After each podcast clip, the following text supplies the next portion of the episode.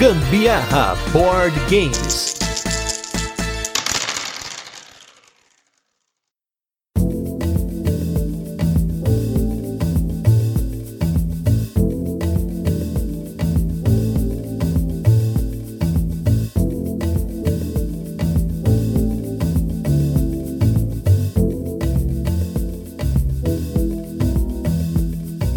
Fala galera, beleza? Aqui é Gustavo Lopes, Gambiarra Board Games, hoje no nosso especial de jogas de férias. Ano passado a gente fez um especial que foi eu e meu irmão, a gente falou sobre um monte de jogos que a gente acabou jogando aqui e dessa vez esse especial vai ter duas partes, na verdade as duas partes desse mesmo episódio, mas a gente vai dividir em dois blocos. No primeiro bloco vai falar das jogas que eu e a Carol fizemos em diversos lugares, diversas pessoas que a gente jogou essas férias. A gente vai ter também uma joga especial que a gente fez com uma galera que já participou aqui do Gambiarra Board Games. Então, como eu já falei, quem está aqui hoje para falar dessas jogas é, como sempre, Carol Guzmão. E aí, galera, beleza? Vamos falar um pouquinho sobre o que a gente aprontou nessas férias, que dessa vez a gente jogou pra caramba, hein? Pois é, gente, a gente jogou muito jogo novo. Os jogos que a gente já comentou aqui nos destaques da semana, a gente não vai comentar de novo. A gente falou, por exemplo, do Perseverance, do Middle-earth Quest, tem alguns outros jogos que a gente já falou em outros episódios. Então, se você não ouviu esses destaques, acompanha aí a gente nos nossos destaques da semana. Todo episódio de quinta-feira a gente fala dos destaques da semana, que nem sempre são da semana, mas geralmente são de jogos que a gente jogou há pouco tempo. E para começar esse especial, vamos falar de uma joga que a gente fez lá na Bodogami. Na Bodogami a gente jogou sete jogos novos em quatro horas. Foi, acho que o nosso recorde. Foi mais recorde do que a vez que a gente foi no BGSP, inclusive jogar a mesma quantidade de jogos, mas a gente fez isso com cinco horas e também com monitores explicando os jogos. No caso da Bodogami, a gente foi num dia de semana, mais especificamente num dia lá que tem rodízio de yakitori, que são espetinhos japoneses, e lá a gente acabou indo num dia que tava um pouco cheio, então o monitor que tava lá, ele não conseguiu acompanhar todo mundo. A gente acabou aprendendo os jogos na hora. No caso, eu, eu li o manual, já explicava o jogo na hora, a gente já saía jogando. Então, para isso, a gente acabou pegando jogos mais leves, jogos mais rápidos. Começando aí pelo Rhino Hero, um jogo que era publicado pela Conclave, faz muito tempo que ele tá esgotado. Ele é um jogo de destreza, no qual você tá empilhando uma série de cartinhas e tem também um meeplezinho, que é um bonequinho lá de madeira do herói, que no caso é um rinoceronte, que dependendo da carta que está sendo utilizada, você tem que tirar ele de uma posição e colocar ele em cima da carta que você está colocando ali na hora, né? Ele é um jogo bem levinho, bem tranquilo, rapidinho, que a gente jogou, eu perdi no caso a partida, porque a, a torre foi ficando muito alta, e a gente, como bons jogadores competitivos, fizemos de um jeito ali que tava quase impossível cada vez que a gente colocava uma nova carta. Eu achei super divertido. Era umas cartas assim bem capciosas assim, tinha você tinha que colocar o, o bonequinho do Hinohiro lá num cantinho específico de uma carta ali que tava ali quase para cair, um perigo, mas como eu tenho mãos muito firmes com muita destreza, deu muito certo. O segundo jogo que a gente jogou lá foi o Bears vs Babies, um jogo da Galápagos naquele estilo de Exploding Kittens que eu não gosto, e eu acabei não gostando muito do jogo, achei ele um pouco bobo. A ideia do jogo é que você vai montando alguns monstros e esses monstros são utilizados para guerrear com pilhas de cartas de bebês. Esses monstros eles têm um valor em cada carta, ele vai aumentando, então você vai colocar na cabeça, vai colocando arma, braço, perna, e aí quando você acha que vale a pena, você escolhe uma pilha lá e os, os, você vai guerrear lá com os bebês daquela cor. Posso estar errando aqui exatamente na regra, como você joga o jogo, mas a, a ideia do jogo é essa, você vai utilizar cartas para montar, né, vai fazer lá um seu exército de monstros, que eles têm cores diferentes, né, e cada cor vai guerrear com uma pilha de cartas de bebê que vai sendo colocada, virada para baixo, e aí quando você fala, ah, declarar guerra pro bebê verde, aí você vira todos os bebês verdes e todos os bichos que são verdes, eles são utilizados nessa guerra e aí ganha quem conseguiu, né, matar os bebês lá. É um negócio meio bobo, sinceramente. Acho que a parte mais legal do jogo é a caixa dele. Parece um bichinho assim, todo peludo. Isso eu achei interessante, mas de resto no jogo eu achei que ele não acrescentou muito. Lembra aquele livro de criaturas do Harry Potter, né? Tipo isso, tipo. Só faltou os dentões. Mas o jogo em si,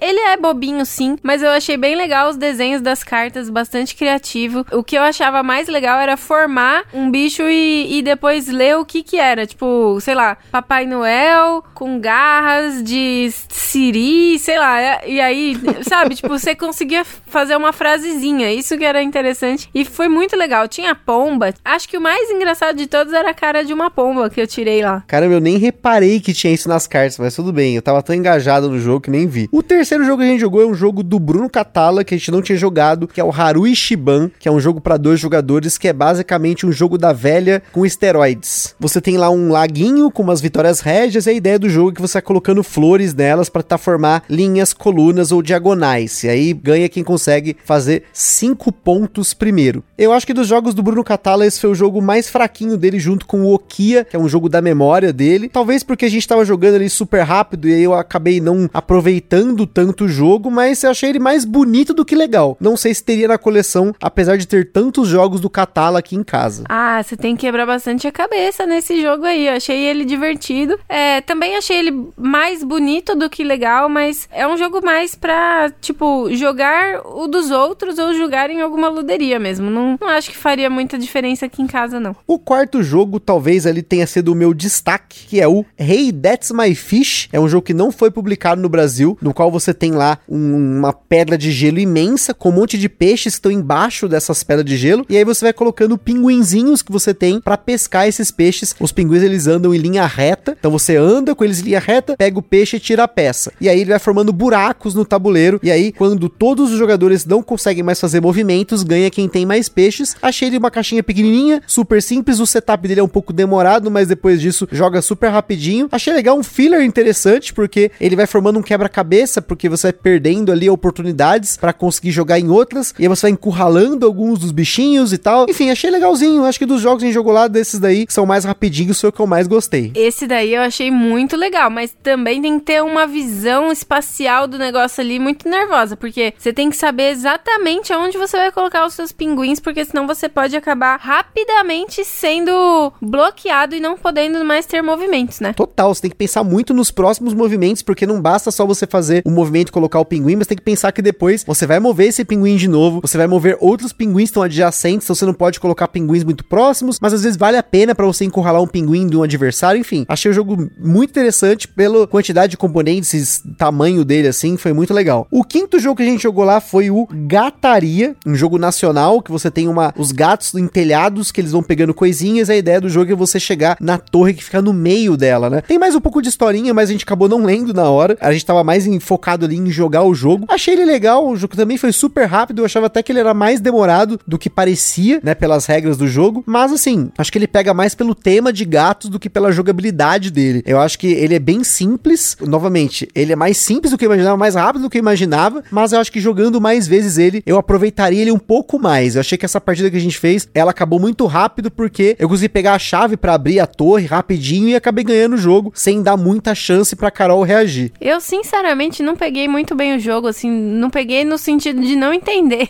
Chegou um momento lá que o Gustavo falou, ganhei. Eu falei, como assim você ganhou? Não dá, você não vai fazer isso, isso ainda pra poder ganhar? Eu achei que tinha que acessar todas as portinhas pra você. Tinha que ter as três chaves pra poder, então, acessar lá o centro do telhado. Mas, pelo que ele disse, não, então tudo bem, ele ganhou e, e siga- sigamos em frente. O sexto jogo que a gente jogou na Bodogami foi o Abstratos, que ele é um jogo super bonito, que você tem uma série de peças de madeira de acrílico para fazer formas abstratas, né? São esculturas abstratas. E sinceramente, eu acho que esse jogo ele funciona melhor com mais jogadores. A dinâmica dele em dois jogadores é uma dinâmica cooperativa e não competitiva. Cada jogador faz quatro esculturas com bases em palavras, e aí você tem que fazer com que o outro jogador adivinhe as quatro esculturas. Como é a Carol, a gente tá sempre muito conectado nas nossas referências, foi muito fácil, a gente ganhou, a gente conseguiu ganhar, né? Cada um acertou as quatro esculturas do outro. Como eu não conhecia o jogo até jogá-lo, eu não sabia que ele tinha essa variante pra dois, ainda bem. Por isso que é importante você jogar o jogo antes de comprar, porque se fosse por essa variante pra dois, eu não teria o jogo, mas quero jogá-lo no futuro com mais pessoas. Que aí a variante é competitiva. É, esse jogo precisa mesmo ser jogado com mais pessoas pra eu criar uma opinião mesmo, porque foi muito fácil acertar ali as ideias que o Gusta teve. Apesar de uma delas pra mim ter ficado meio, eu tenho certeza que ele escolheria essa, mas por que ele escolheu eu não sei. Enfim, ainda assim eu fiz a leitura dele, então deu certo, passamos. Mas é um jogo que eu acho que seria mais legal se a gente jogasse com mais pessoas, porque aí sim a gente ia conseguir, talvez, conseguir interpretar um pouco melhor. Agora, uma coisa que eu achei que fica perigoso numa dessas é porque você tem que dividir todas as peças com as pessoas. Então você já tem que formar suas coisas com as peças que forem sobrando, né? E isso em dois. Sim, em dois. Eu tô falando em dois, que foi o que a gente jogou. Então, isso que eu achei um pouco mais perigoso.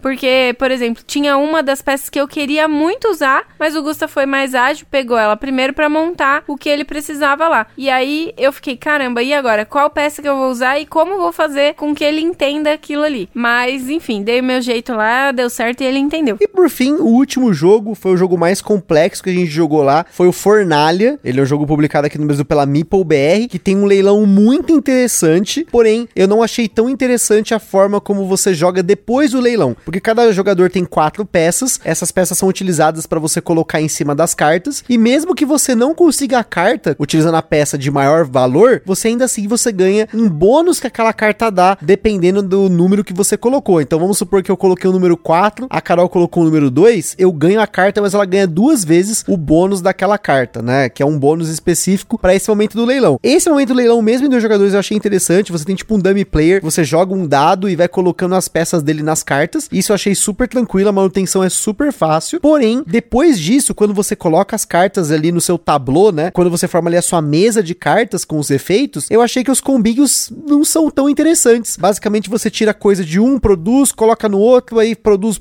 moedinha e faz isso, faz aquilo. Só que você fica meio que no seu mundinho ali fazendo esses combinhos. Você faz isso quatro vezes no jogo, ou seja, cada vez você tem mais cartas para fazer combinhos e ele acaba. Então eu achei que não foi tão interessante quanto ele pareceu para mim. Eu achei legal, mas eu acho que foi porque eu peguei um personagem bastante forte, né? E aí com isso eu consegui pontuar muito bem, porque o, o ponto é, é a quantidade de dinheiros que você faz no jogo. E eu consegui ganhar muito dinheiro com isso. Mas realmente a, a parte do leilãozinho ali quebra as pernas facilmente, porque várias vezes eu queria uma determinada carta lá e eu acabava ficando na mão porque não conseguia de jeito nenhum pegar ela primeiro. Até porque a gente jogou com o dummy player lá e daí o cara conseguia pegar primeiro, muitas vezes de forma programada ali para ele, né? O, a contagem feita para ele e aí ele acabava pegando a carta que eu queria. Mas enfim, deu certo. No fim, ganhei o jogo, mas eu acredito que tenha sido porque meu personagem era muito mais forte que o do Gusto. Eu não sei se tinha muito a ver com o personagem, não, e sim com as cartas que você conseguiu pegar. Porque aí você combou tudo, né? Ele é um jogo de combo. Quanto melhor você faz combos, mais chance você tem de ganhar o jogo. Mas eu acho que combo por combo, eu, a gente tem jogos mais interessantes com essa dinâmica, né?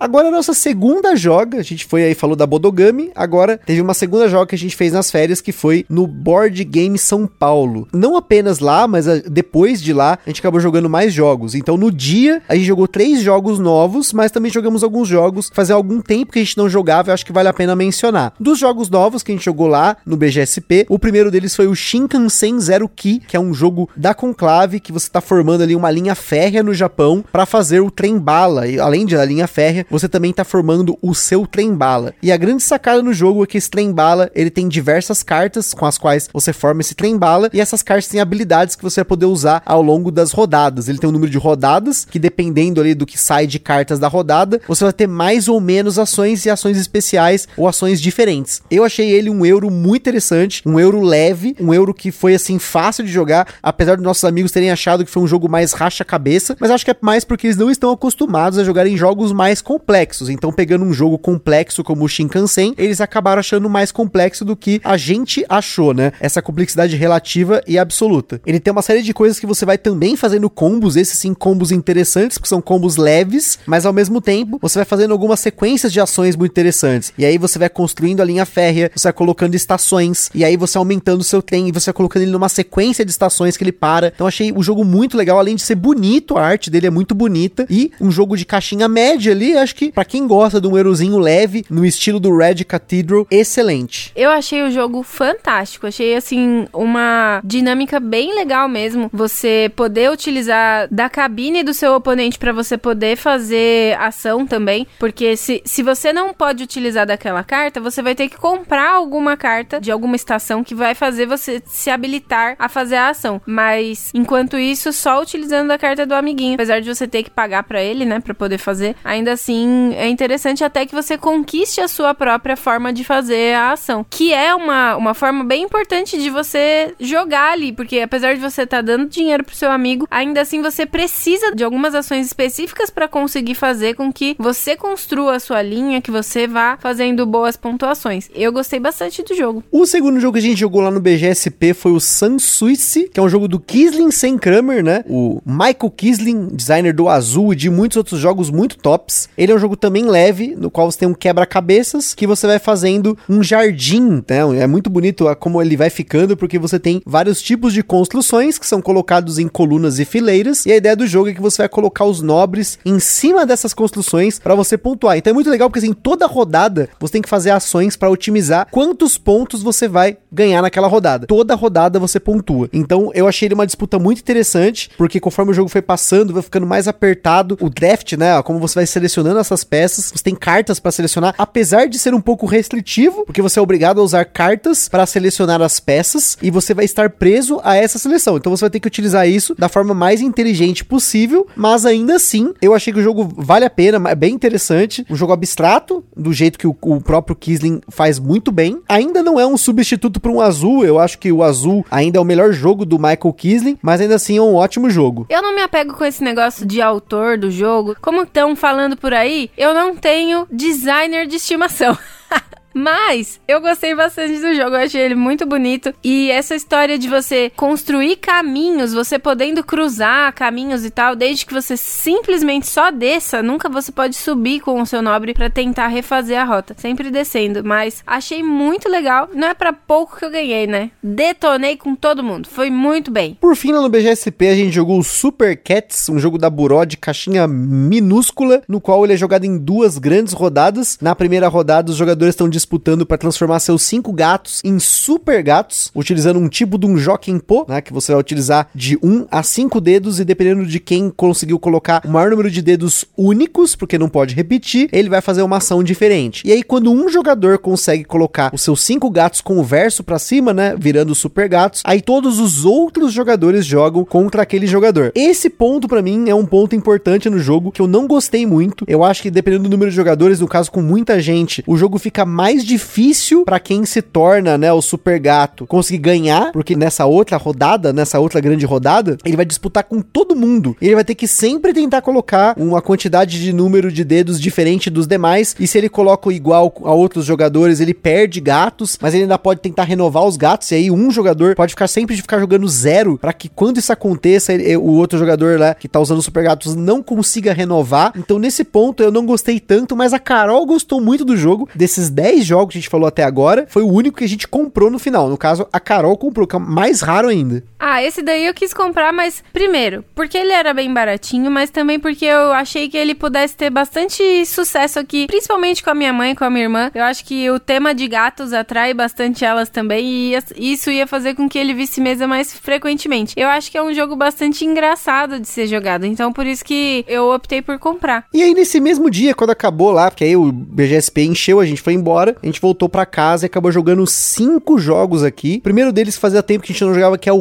Que finalmente a gente apresentou para os nossos amigos que estavam afim de jogar. Eles não gostaram tanto quanto imaginaram que iam gostar, mas como sempre, Ra é muito bom, adoro Ra. É um jogo que dificilmente vai sair da coleção, aquele leluzinho top com coleção de componentes, do jeito que eu gosto. E foi legal que foi uma partida muito disputada. Eu achei que eu ia perder o jogo desde o início, porque na primeira rodada eu fui muito mal, mas acabei recuperando e levando a taça para casa. Ah, o Ra é sempre uma belezinha né? Não tem erro com ele. Eu gosto bastante, sempre, tento sempre fazer alguma forma diferente de pontuar, mas o que eu sempre sinto falta é aquele player aidzinho lá, onde você consegue colocar as peças. Eu acho que faz falta, até para te nortear, ajudar um pouquinho lá com a organização das suas próprias peças, né? Outro jogo que fazia muito tempo que a gente queria jogar, no caso eu queria muito jogar, quase comprei esse jogo recentemente, apesar da nossa amiga Bianca ter o jogo, que é o Kakerlaker Pokémon Royal, ou Poker da Barata Royal, que eu falei em alguma lista recente, eu não lembro, foi um tendado em casa que eu falei sobre ele, e só agora que a gente conseguiu jogar jogar um jogo que só tem um perdedor, os outros jogadores ganham, e você tem um blefe colocando cartas na mesa de bichos, e aí você fala, olha, essa carta é uma barata, e aí o outro jogador ele pode desafiar, ou ele pode olhar essa carta e passar pro próximo, falando, ah, é, é mesmo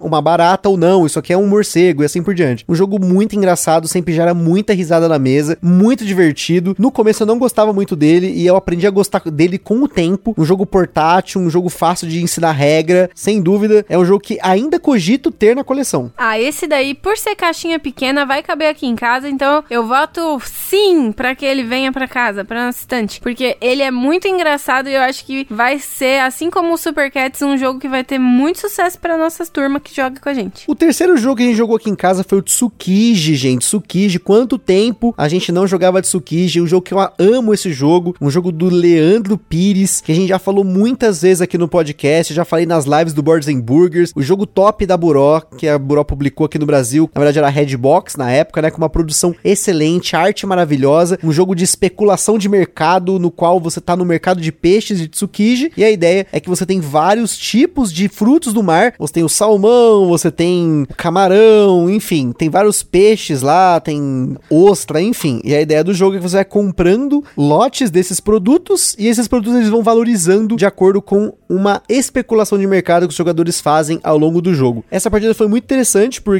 os nossos amigos vacilaram muito e aí a Carol disparou com muita força. Eu também acabei disparando junto porque você não pode deixar um jogador acumular muito de um determinado produto e ao mesmo tempo não especular para que esse produto caia. E aí acabou que a Carol pegou lá uma série imensa lá de ostras, eu peguei uma série imensa de atum e foi uma disputa, ficou praticamente entre nós dois ali no jogo, uma pontuação muito alta, nunca tinha visto tão alta. E aí a Carol levou, no final das contas, foi a melhor especuladora do mercado de peixe. Ah, Tsukijinho é amor para mim, já foi meu top 1, gosto mesmo, gosto muito. Sempre sou feliz quando ele vem pra cá, vem pra mesa, apesar de fazer muito tempo que a gente não jogava. É um jogo que sempre fica no meu coração e se alguém pede indicação, eu indico Tsukiji. Por fim, nós jogamos o jogo da aposta e também o Mixtapes, mas como a gente falou deles em destaques mais recentes, a gente não vai falar deles, fica aí para vocês ouvirem nos outros episódios. Agora, antes de a gente entrar no nosso segundo bloco, teve uma joga que a gente fez lá na Encounter Board Games, que é uma loja que tem aqui em São Paulo também, assim como a Bodogami fica aqui no bairro da Liberdade. Nós temos a Encounter que fica perto do aeroporto de Congonhas. E lá na, na Encounter nós jogamos quatro jogos novos. E aí eu queria fazer um destaque muito grande para Encounter, porque lá a gente teve monitor o tempo todo explicando o jogo, revisando regra, em, até em alguma das partidas ficando na mesa, né, acompanhando a nossa joga. E isso eu achei muito muito interessante. O espaço é muito acolhedor, então tem que fazer esse destaque muito forte, porque acho que de todos os lugares que eu já fui jogar aqui em São Paulo, foi o lugar que eu mais me senti acolhido, mais tranquilo de não precisar saber regra, de não sabe, tipo, chegar ali e tá tranquilaço para jogar. Eu fui para jogar, para comer também, mas a gente foi mais para jogar. E aí nós jogamos aí começando com o Takenoko ou Takenoko, que desde aquele episódio no, né, que a gente fez aqui, o último rodada dos ouvintes que nós fizemos, que a galera falou do Takenoko, a gente falou que ia jogar e logo em seguida nós fomos jogar. E aí, Takenoko era um jogo que a gente não conhecia, mas muita gente conhece. Um jogo que você tem lá o Pandinha e o Jardineiro e vai colocando peças num grande jardim e toda rodada você tem ações que você vai controlar esses dois personagens e controlar como o tabuleiro cresce. E você também, ao mesmo tempo, tem três tipos de carta de objetivo. Quem cumpre primeiro uma quantidade X de objetivos vence o jogo. Tomei uma amassada nessa partida. Carol me arrebentou, porque no começo da partida a gente ficou disputando porque eu queria fazer crescer um bambuzal amarelo, ela queria comer o bambuzal amarelo, e aí eu não consegui impedir. Depois eu falei: ah, não, agora eu vou tentar crescer esse bambuzal, porque imaginei que ela só tinha um objetivo desse. Ela falou: comprou outro outro igualzinho, e aí me arreben... Aí já era. Essa, essas duas cartas iniciais que a Carol fez de objetivo foi o que deu a vantagem para ela, e aí eu tentei recuperar, mas aí não consegui. Me diverti muito, é um jogo que eu não teria na coleção, mas gostei muito de jogar. Além disso, ele tem uma produção maravilhosa, né? Ah, que charme aquele pandinha e aquele jardineirinho, né? Não posso falar absolutamente nada sobre isso, porque é maravilhoso. O jogo inteirinho é lindo. Não sei como eu fiquei sem jogar Takenoko até hoje. E o que fez dar o start assim para jogar foi que na nossa nossa rodada dos ouvintes, vários falaram que foi um dos jogos que introduziu eles assim no, no meio do board games, o, o jogo preferido, né? Lá no começo. E eu fiquei, caramba, eu nunca joguei esse jogo, meu Deus, eu preciso conhecer. E realmente ele é muito lindo, muito maravilhoso mesmo. O segundo jogo que nós jogamos lá foi o Splendor, gente. Vocês não acreditam que nós nunca tínhamos jogado Splendor. E eu vou comentar isso. Eu acho que eu cheguei a falar disso lá no Rodada dos Ouvintes, mas só para dar aquela reforçada para quem não ouviu o último rodada, que nós entramos no hobby num caminho muito específico, né? Começamos com o Zombicide e aí depois a gente começou a comprar jogos mais baratos e desde então eu tenho preferência para os jogos que estão em promoção, em oportunidade de jogos que são usados e assim por diante. E o Splendor, assim como o Takenoko, sempre foram jogos que eram relativamente caros pro tamanho de caixa, quantidade de componentes e pra época, né? No caso aí, o Splendor nunca baixou de preço. Na época ele custava 180, 200 reais, numa época que o Zombicide custava 300. Então, comparando os dois jogos, né, eu achava o Splendor muito caro. Então a gente acabou não jogando esse jogo. E como a gente não costuma jogar online, nós só fomos jogar o Splendor agora. E aí, isso também porque teve o campeonato lá do Boards and Burgers, já fazia muito tempo que eu queria jogar esse jogo, e nós finalmente jogamos. E para quem não conhece o Splendor, ele é um jogo que você tem umas fichas tipo de poker maravilhosas, que são gemas que você vai utilizar toda a rodada para comprar cartas. Ou você compra gemas, ou você compra cartas, né? E a ideia do jogo é que você vai querer fazer uma quantidade de pontos X para conseguir vencer primeiro, né? Tipo uma corridinha. Só que é uma corridinha que cada carta que você compra, ela vai diminuir a quantidade de gemas que você precisa, porque tem gemas estampadas nas cartas que vão ser utilizadas para comprar as próximas gemas. Então você vai fazer ali uma construção de motor, né? Um engine building de pedras para que cada vez mais fique mais fácil para você comprar pedras de custo mais alto, que também vão te dar pontos, porque a maioria das cartas que você compra no começo, elas só te dão gemas, elas não te dão pontos. Mas a partir do momento que você começa a comprar cartas de nível 2 e 3, essas cartas já têm pontos. E além disso, você tem algumas peças que você vai competir durante o jogo, são os nobres, que eles querem que você tenha uma combinação de cartas específica. E aí nesse jogo eu acabei me dando melhor, porque eu tava muito investindo nessas peças futuras, né, que eu queria conquistar elas, mas ao mesmo tempo eu tava pesando se valia a pena eu comprar uma carta que tinha uma pedra que eu queria, ou se eu poderia esperar para comprar uma outra que tinha pontos também. Achei o jogo muito gostoso de jogar. Mais uma vez, agradeço por ter jogado num local, né, numa loja, ao invés de ter comprado antes, porque hoje talvez ele já não faria tanto sentido na nossa coleção, apesar de ser um jogo que eu acho que a gente jogaria muito. Ah, o Splendor é top, achei muito bom. Fiquei impressionada com aquelas fichas de poker imensas e pesadas, aparentemente fichas de poker de verdade que o Gusta depois falou que é, tá falando aqui agora, que é, puxa vida, muito legal. Gostei mesmo da dinâmica do jogo. Você tem que ter toda uma malícia ali. Não ganhei por um tris, por uma rodada eu não ganhei esse jogo. Mas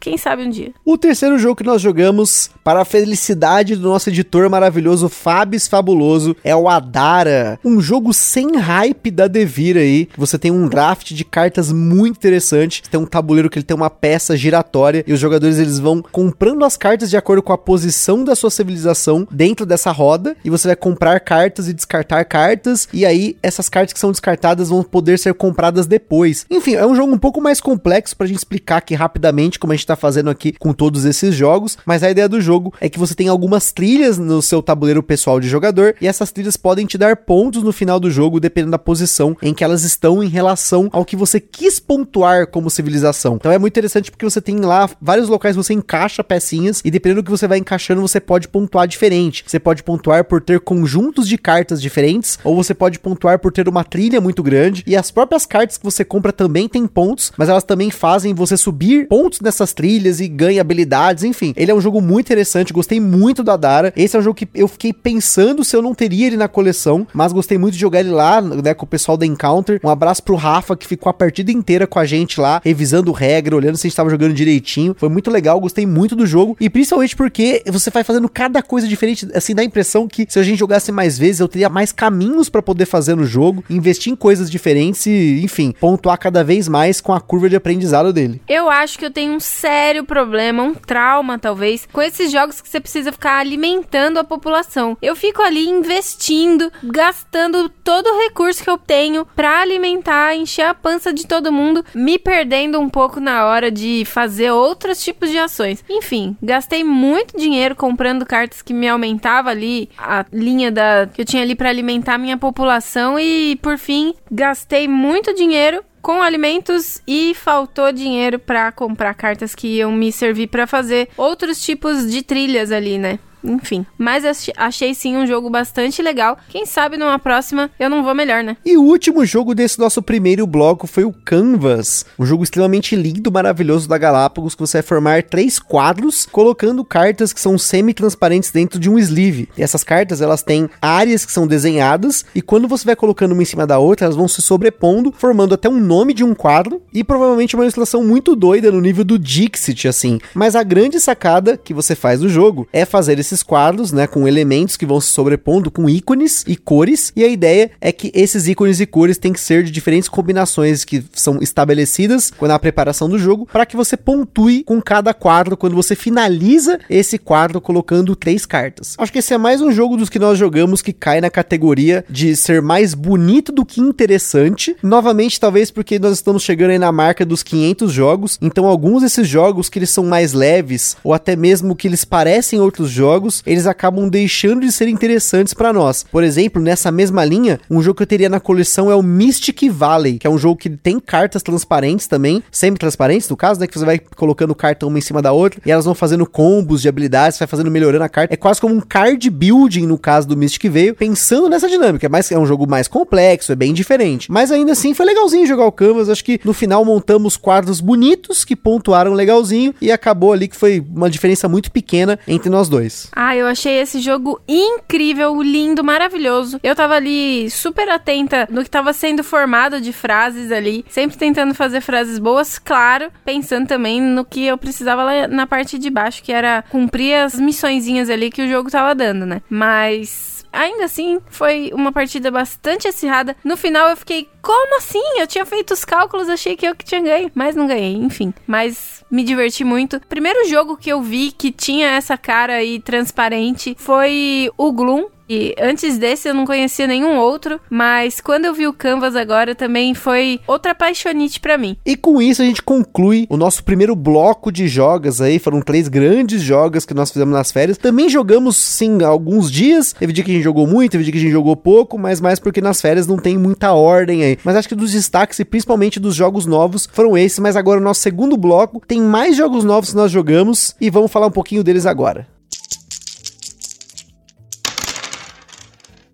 E nesse segundo bloco a gente vai continuar com as nossas jogas de férias e agora com convidados especiais, porque nós fomos para Bauru nas nossas férias e fomos convidados a ficar na casa da Aline e do Luiz Hunska, que já participaram aqui, que são do Mochiroi. Tudo bem, pessoal? Muito bueno, Gus. Como é que você tá? Oi, pessoal, tudo bem? Vocês ficaram aqui de inquilinos aqui da, do nosso Airbnb aqui de Bauru. E a gente aproveitou para jogar alguns jogos que eles não tinham jogado e jogos que a gente também não tinha jogado, mas aí tem no final tem um que convergiu de ninguém tinha jogado e aí foi a farra do boi. Mas começando pelos jogos que vocês ainda não tinham jogado, a gente quer ouvir de vocês, a opinião de vocês dois. O que, que vocês acharam? Começando aí pelo Sushi Go. Sushi Go, aquele joguinho do sushi, foi nosso segundo episódio aqui do Gambiarra Board Games até hoje. A gente tem o jogo que a gente quer saber o que, que vocês acharam desse jogo. Eu sempre tive curiosidade de jogar o Sushi Go, Gusta, porque desde lá de começo do Gambiarra, né, era um jogo que eu via você falando, mostrando tudo mais, eu sempre fiquei muito curioso para conhecer ele. E eu gostei bastante da dinâmica dele, é uma dinâmica bem interessante, ele é bem ágil, né, na jogatina dele. Acho que o, o, o, principal que me chamou a atenção dele foi a arte, que eu achei muito fofinho. Ah, igual eu. Você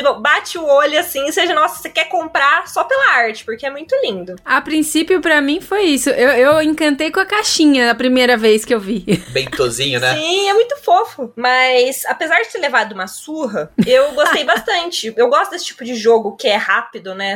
As regras são, são fáceis de pegar, então a coisa acontece muito muito rápido, mas eu gostei bastante também. Até tentei seduzir o Gusta pra tentar vender pra mim o dele, mas agora Mas eu vendo com a caixinha, com a latinha, que eu tenho o pavor é, beleza, dessa latinha. Beleza, beleza. É, o negócio dele é a latinha que não encaixa em nada aqui, daí ele quer sumir é. com essa latinha. O segundo jogo que nós jogamos, nós jogamos duas vezes, foi o único jogo que a gente repetiu, olha só, que honra, né? O jogo foi repetido, a gente tinha tanto jogo para jogar, acabamos jogando esses duas vezes, uma em quatro pessoas e uma em seis pessoas, que foi o dobro. E eu, pelo que eu já vi foto, vocês gostaram muito do jogo, né? É, eu comprei comprei o dobro, né? Exato. E eu nem tinha percebido, eu só vi chegar uma caixinha. É sempre assim. É, o Gusto esqueceu aqui. Não, eu comprei. Assim, É, então comprei o tá. dobro, É. comprei os sleeves depois. É do assim que nada, as coisas surgem aqui em casa também, viu? É assim? É, É, tipo, um belo, dia chega uma caixinha, você ah. Chega o Mercado Livre ali, é uma GoPro, é um dobro, é assim. Mas eu acho que de todos que vocês trouxeram, o dobro foi o meu favorito. Disparado, disparado. Disparado. Foi o que eu achei mais divertido, assim. O dobro, ele é um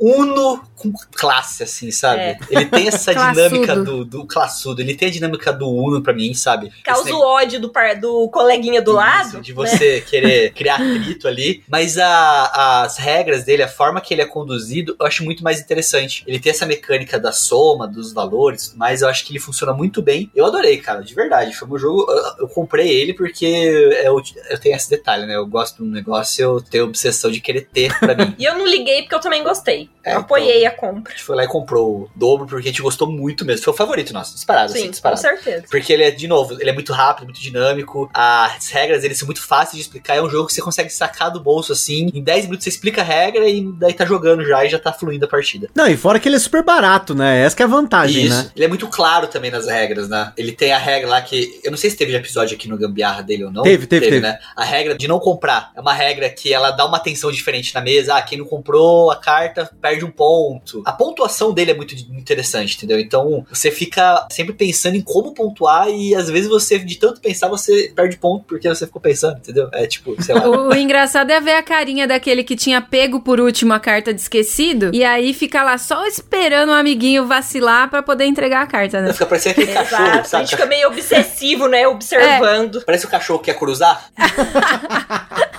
Eu lembro do Luiz uma hora só esperando o Rafael pra ver se ele ia vacilar e aí passou a carta pra ele. É, não, mas é isso. Ele cria uma dinâmica muito Foi interessante engraçado. na mesa. Só quem esqueceu de comprar uma carta sabe a angústia que é. Exato, exato. Todo mundo, acho que todo, mundo- todos nós, né? O terceiro jogo que vocês jogaram, que a gente já tinha jogado e que teve episódio a semana quase que passada dessa gravação aqui, foi o Dedinha, o jogo de jogar com o dedo. Achei muito interessante também o Dedin. Eu gostei da. O que, que eu gostei do Dedin foi que ele é um jogo muito rápido. Mas assim, acho que de todos, acho que ele é o mais dinâmico, assim, de velocidade.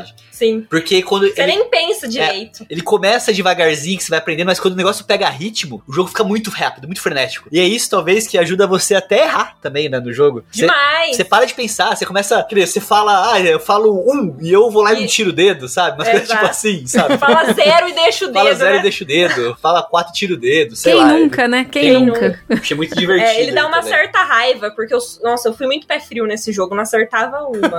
Meu Deus do céu. Ele é o tipo de bem jogo que daria pra adaptar regras pra minha sobrinha jogar, por exemplo. Eu sempre falo que eu penso nessa questão, né? Quando eu pego um jogo, tudo mais, assim, às vezes eu pego um jogo e eu falo, ah, vou dar pra adaptar uma regra, uma coisa. Ele é um jogo que talvez dê pra adaptar pra criança jogar assim, porque essa dinâmica de levantar o dedinho, tirar o dedinho, deixar o dedinho, é muito simples de compreender, né? É talvez verdade. seja um jogo muito fácil de se adaptar. Tirar o pôr o dedo é muito fácil, né? Opa, eu sei o que tá dizendo. Essa estadia sua em Bauru aqui rendeu, hein? Chuveiro não ficava quente à toa.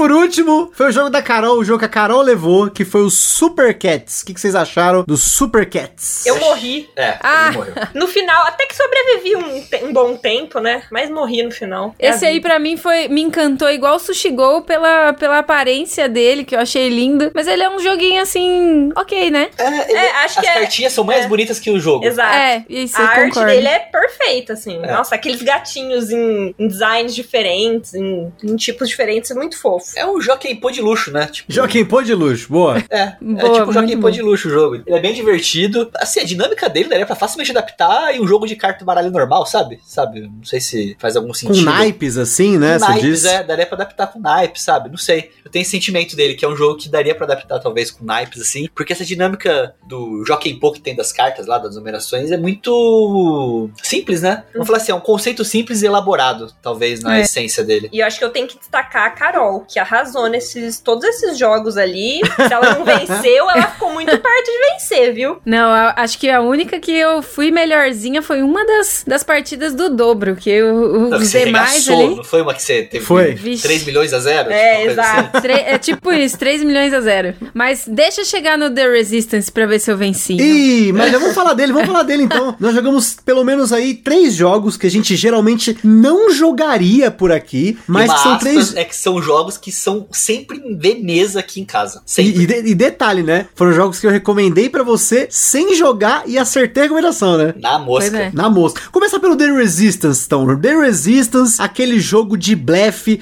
jogo de time, de espião, de causar na mesa. O que, que você achou, Bê? Não, eu curti pra caramba, mas eu tenho realmente muita dificuldade de identificar o ser humano que tá ali tentando passar a perna, hein?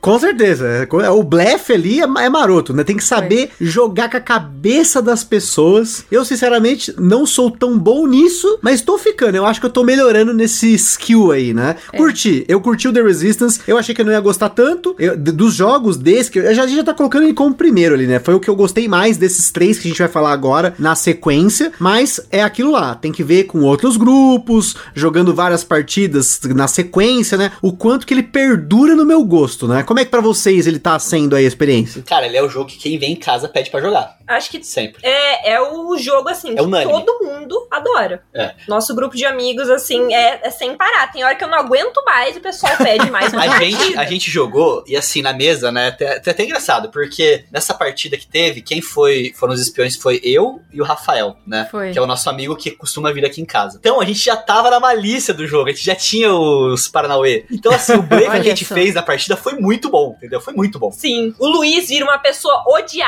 Eu viro, nesse eu viro. É verdade. Nossa, não, não dava Nossa pra Senhora! suspeitar ali. É, eu Dá começo a vontade de acusar. Assim, o comportamento das pessoas mudam muito jogando o The Resistance. Eu gosto muito disso. Ele gera um caos na mesa sem necessariamente ser necessário. Então aquele negócio de eu não confio no fulano, com certeza.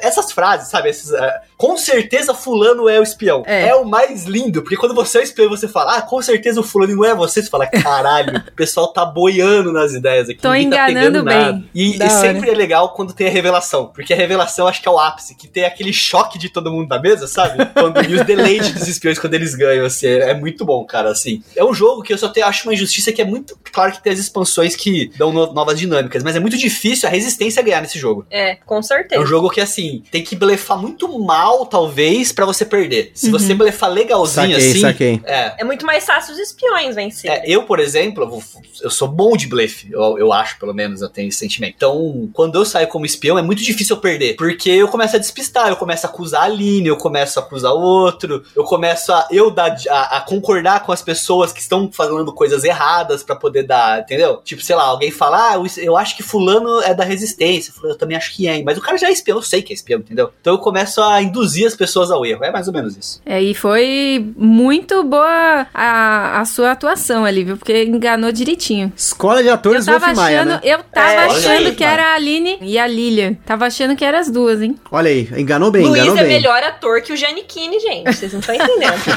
melhor que Giannichini e Vera Fischer. Não é difícil. Isso é muito fácil. O segundo jogo que nós jogamos também é um jogo da Paper Games, acho que um dos pouquíssimos jogos da Paper Games que nós não temos aqui, que é o Spyfall. Também é um jogo de espião, mas nesse caso cada rodada é sempre um contra o restante, né? Você tem um espião só que ele sabe, que é o espião, e os demais jogadores sabem qual é o local onde vocês estão, e aí você tem que fazer perguntas pra tentar adivinhar esse local. Eu confesso que esse eu não fui muito bem, eu tava começando a pegar o jogo, mas eu acho que ele tem que ter muita malícia pra você fazer certas perguntas e saber a hora de desafiar, pra ver, não, não, eu acho que ele é o espião, e aí é, é aí que pega o negócio. Eu acho que foi nessa que eu falhei, acho que eu precisaria jogar mais pra tentar entender melhor o jogo. Nossa, eu não preciso nem dizer que eu não tinha condição nenhuma de fazer perguntas quando eu fui a espiã. Eu pegava ali a cartinha, ah, deixa eu ver aqui, tentando identificar pelas dicas que vocês deram, nas respostas que vocês deram. Foi bem difícil pra mim tentar localizar ali facilmente quais eram os itens que tinham de, de lo- locais pra eu poder tentar jogar um pouquinho por mais tempo. Mas eu acho que eu, eu durei muito pouco como espiã. Vocês foram muito rápidos.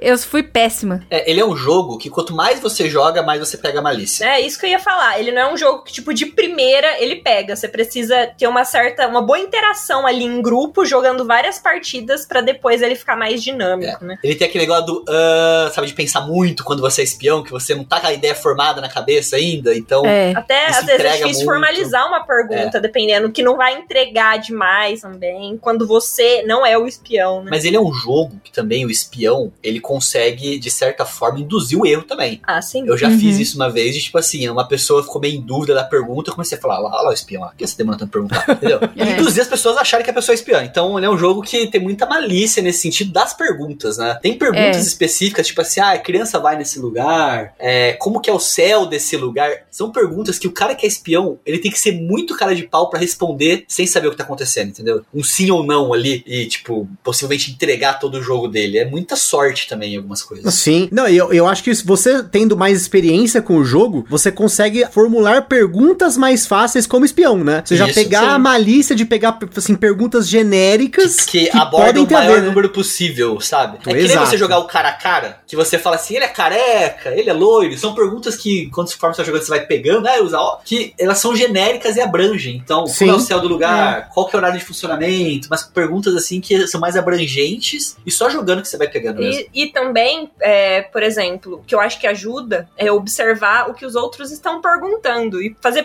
pergunta na mesma linha, porque aí ninguém vai Uhum. desconfiar de você. A Saline perdeu uma rodada ali que ela podia ganhar fácil, fácil. Não, mas Não. não. era, não era. As respostas induziam a outra coisa. Era você as respostas. Quando a Aline, eu, eu fiz a pergunta assim, acho, não sei se fui eu que perguntei. Foi do hospital, não Do- foi? Era o do hospital. Aí É. eu perguntei, ah, e, e o que você gosta da comida desse lugar? Aí a Aline respondeu, eu posso chamar isso de comida? Tipo, eu falei, meu, ela não é Ela espiã. sabe, ela é espiã. sabe, porque, tipo, de hospital já tem a fama de ser ruim, né? E pra mim era delegacia. E era Não, o que delegacia, que, o- nada o a que ver. que o Gusta respondeu que eu falei, tipo, é delegacia. Tipo, não é possível. Ah, tipo, eu vivo dentro desse lugar, uma coisa assim. Que- você lembra, É. Gusta? Você respondeu alguma coisa que, assim, pra Foi, mim, foi você uma tava parada falando. assim Que é mesmo. tipo assim, plantão, né? Que ele era um cirurgião. Você era, assim. tipo, o paciente que Eu tava era o com- paciente, eu Ah, era é paciente. Tinha sofrido acidente, né? É, você respondeu de uma forma que parecia que você, tipo, tava preso, Isso, alguma coisa assim. é eu tinha certeza. É delegacia. Tipo assim, ah, eu só venho pra esse lugar, sei lá, contra gosto, não gosto de vir nesse É, lugar. a uma coisa contragosto, a contragosto, é. É, tipo, eu falei, é bandido, já era, delegacia. Bandidinho. Peguei o espião na a moral. crer. É, Nossa, não, foi essa- muito legal. Essa foi triste, minha, porque eu tava bem, né? Nossa, você tava fazendo as melhores respostas e perguntas também. Tava, pra mim, tava casando tudo ali, porque eu tava sabendo do que se tratava. Zero suspeito. Foi bem Zero suspeitos. Ah, eu acho que eu também te confundi quando você me perguntou qual que era a minha profissão, e aí eu falei que eu achava que era Deus, não era? Isso, Foi. Era do-. Isso, aí eu falei, é o delegado, É o delegado. é o delegado. E era o Já cirurgião. Caramba, essa foi boa, tá vendo? Mas o jogo, legal. olha só que interessante, né? O jogo gera memórias, né? Isso que é a parte mais bacana da coisa, É né? verdade. O terceiro jogo que nós não tínhamos jogado é o Coop. O Coop, eu sou o Duque, tenho, quero três moedas. É. Aquela fala clássica que eu sempre erro, porque eu só joguei uma vez, então, né, eu ainda não decorei. Mas é mais um jogo nesse estilo de blefe. Você tem que conhecer bem as cartas, conhecer bem o baralho e entender a hora de você blefar, né? O culpa que ele é derivado do The Resistance, né? Então, se ele é derivado, agora você me pegou, né? Essa É, informação. Viu a história disso. Era o- de- pessoas que jogavam The Resistance, adaptaram o jogo que virou o culpa. Olha aí, Ah, é? a informação. Isso aí. Eu venci ele lindamente. É, isso daí você foi, arrasou, foi muito bom. É, e é a mesma coisa, assim, eu tenho muita dificuldade de fingir uma coisa que eu não sou. Então, a maioria das vezes que eu falava, eu sou o Assassino, Duque, sim, eu né? sou assassina. Aí eu, eu era mesmo, porque se alguém duvidasse, eu tinha como provar. Não, ele é o jogo, é aquele jogo de botar o pau na mesa, né? Que é tipo assim, é aquele negócio. ah, eu vou te matar que eu sou assassino. Duvido que você é um assassino. É tipo, é, é sempre. Aí você fala, É. ih, ferrou. Ih, daí o cara, ah, é, então top. Tipo, é sempre assim a reação, né? É. Mas E acho que desses daí, eu, é, acho que era um que eu, eu. Esse eu até teria na coleção, porque eu acho que ele, ele depende me- de. Acho que são menos pessoas. Você consegue jogar com menos pessoas. Pelo menos na dinâmica dele, eu acho que dá pra jogar com menos pessoas. Do que o The Resistance, que vai precisar de dois times, né? Pra poder jogar direitinho. É de 5 a mais Resistance. Acho que o Spyfall também até dá pra jogar quatro, Spyfall cinco, né? Tem, é, tem de 4 pessoas. Então dá, né? Até dá. Mas eu acho que o Coop, ele já, já rola legal. Então eu acho que desses três, eu teria o Coop aí, né? Apesar de ter gostado mais do The Resistance. O Coop, ele, ele roda bem de menos pessoas, mas ele é um jogo que talvez demanda um pouquinho mais de atenção de quem tá jogando ali. Concordo. Porque tem mais regra. É, tem um pouquinho de Você tem que estratégia. decorar um pouquinho ali o que cada carta faz. Mas ele é aquele jogo que ele é bem, tipo assim, você começa o jogo, todo mundo aquela cara, tipo, lazer. Parece jogando poker, né? Tem que usar bem o É, dinheiro. daí dá uma rodada, ah, eu sou o Duque, eu quero três moedas. Ah, eu sou o capitão e eu sou assassino. Fala, Puta, eu quero três coisas ao mesmo tempo, sabe? aí que o jogo começa mesmo. Você quando começa a blefar na mesa, aí começa a putaria. É verdade. E o último jogo dessas linhas dos jogos que a gente não tinha jogado, que o Luiz e a Aline já tinham jogado, e eles já vieram aqui no Gambiarra pra fazer episódio desse jogo. Foi a nossa primeira interação Gambiarra Moshiroi, né, num episódio dedicado a um jogo, que foi o Idol Project, um jogo da editora O Capturador. Eles iniciaram aí com três jogos japoneses, que é o Idol Project, o Seikoku no Lemuria e o Ars Alquimia. Eu queria ter jogado os três, mas eu fui no Idol Project, que era o mais simples aí, um jogo econômico, vamos dizer assim. Ele é quase um banco imobiliário de idols, né? Que são aquelas cantoras não japonesas, né? É, né? Até o dinheiro é de papel, né?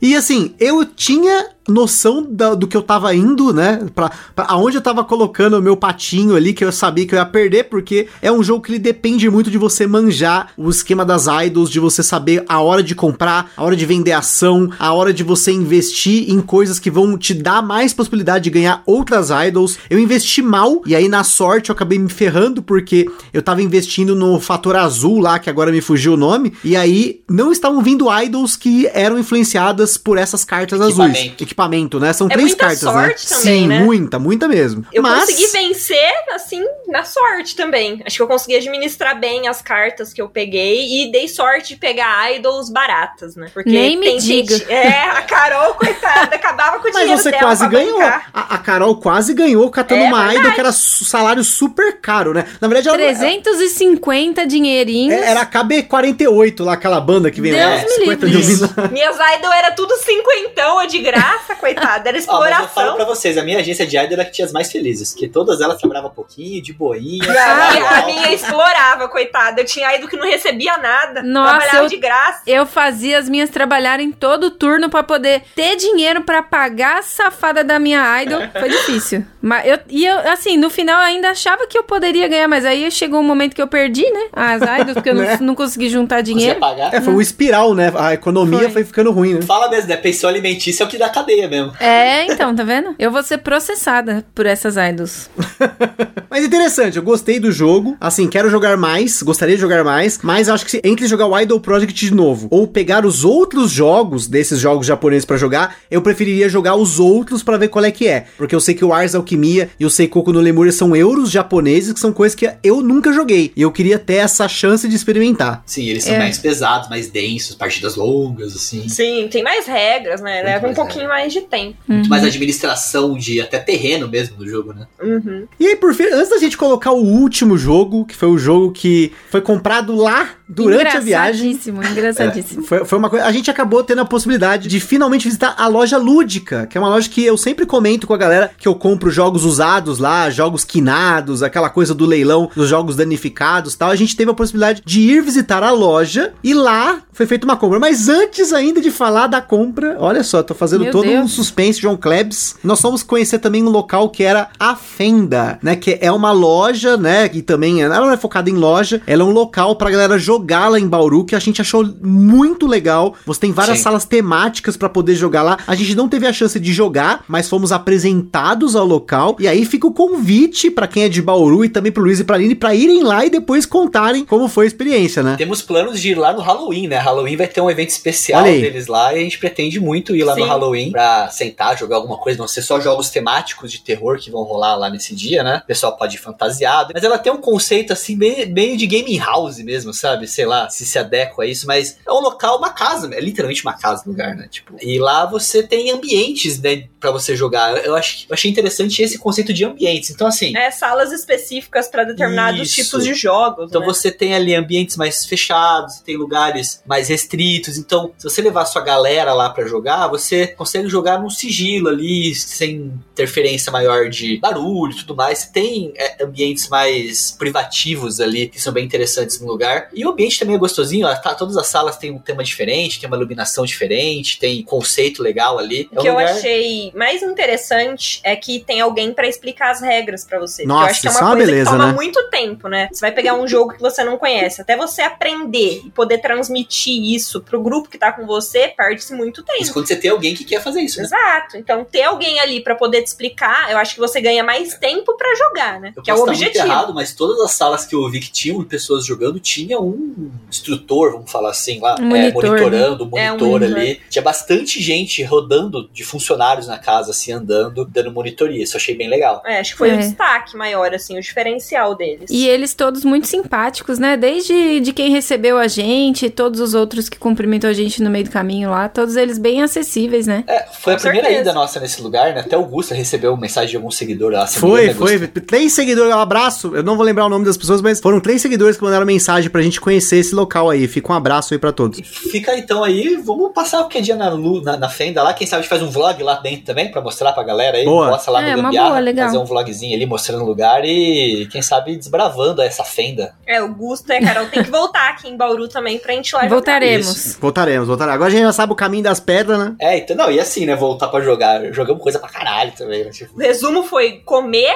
e jogar. É. Comeu e jogamos. Ixi, foi bom demais, gente. Foi bom demais esses dias que a gente ficou aí. Foi legal demais. E aí, gente, voltando na lúdica, na lúdica, né? Eu apresentei o Luiz e a Aline ao conceito do Troll Troll Burrito. O que, que é o Troll Troll Burrito? Ele é um jogo de cartas em que você vai fazer coleção de cartas do mesmo tipo, né? O set collection, mas dependendo do set que você faz, você pode começar uma guerra de burritos que é vulgo uma queimada com dois burritos de um material macio, parece uma almofadinha, né? Fofíssimo. Coisa mais linda desse mundo, aquele carinha de burrito. kawaii ainda. Carinha É. de kawaii. E a gente nunca tinha jogado, ninguém tinha jogado. A gente aprendeu lá mesmo, na hora ali, fomos jogar na casa do Luiz, que aí é, um- não é, é um pouco mais espaçosa, né? Assim, a sala, porque aqui em casa, por exemplo, já não daria pra jogar, daria muito ruim, por sinal, porque a gente tem a mesona lá de um lado, é o sofá, não sei o que, então a disposição não daria pra jogar aqui, mas lá na casa do Luiz deu pra jogar. E, gente, assim, é um jogo fora da caixinha, né? Acho que é a melhor, melhor descrição, né? Foi muito engraçado. Eu adorei esse, esse jogo. Foi muito bom. Houve uma batalha final entre mim e o Gusta. Infelizmente eu perdi, mas sem lutar não foi. Exato, É. sem Lutei lutar, a gente lutou final. bem. Até o- a última lágrima, você Exato. resistiu. Ele é um jogo que eu até vi que tem a versão Big dele, né? Não sei se você já viu isso daí, Gusto. Nossa, não é possível. Big? Como assim? É, que o burrito é gigante. Sério? É. Meu Deus. Já é, um, é a batalha se perde um dente? O que, que não, é acontece? tipo assim, um burrito tamanho, sabe aqueles João Bobo? Sabe, João Bobo? É Aham. um burrito tamanho um João Bobo. Meu Preciso. Deus. Isso, É, gente. pra jogar ambiente externo, acho que jogar na piscina também, sei lá. mas- Nossa, deve ser bem Ah, legal. legal. Mas é. Achei um jogo muito frenético, cara. Muito louco, assim, É diferente. muito mesmo. rápido, né? As cartas Nossa, eu achei você vai, maravilhosas, as artes das cartas. acertando as É. cartas e do nada tem uma batalha, um duelo, meu Deus do céu. O negócio é, é insano. Muito legal. É, você tá lá legal. jogando de boa, tentando coletar suas cartinhas e do nada, guerra! Aí sai todo Vamos, mundo. porrada, porrada. Ó, tá eu não posso me vangloriar que eu fui menos atingido, hein? Foi, com né? É verdade. No final, isso não importa. Importa ter a quantidade certa de cartas boas. E só, e só uma É, que o que Gusta falou, né? A gente falou do Troll Troll, a gente foi lá na Ludic e fomos muito bem recebidos na Ludic também, né, Gusta? Pô, um abraço Com certeza. pra dona Ana. É verdade. que Conhecemos até o estoque. estoque. É verdade, gente, fofos. que gracinha. O estoque e os cachorros. E né? os cachorrinhos. Três cachorros Cachorrinhos não, né? Cachorro É. parece a Priscila da TV Colosso, gigante. né? Enormes.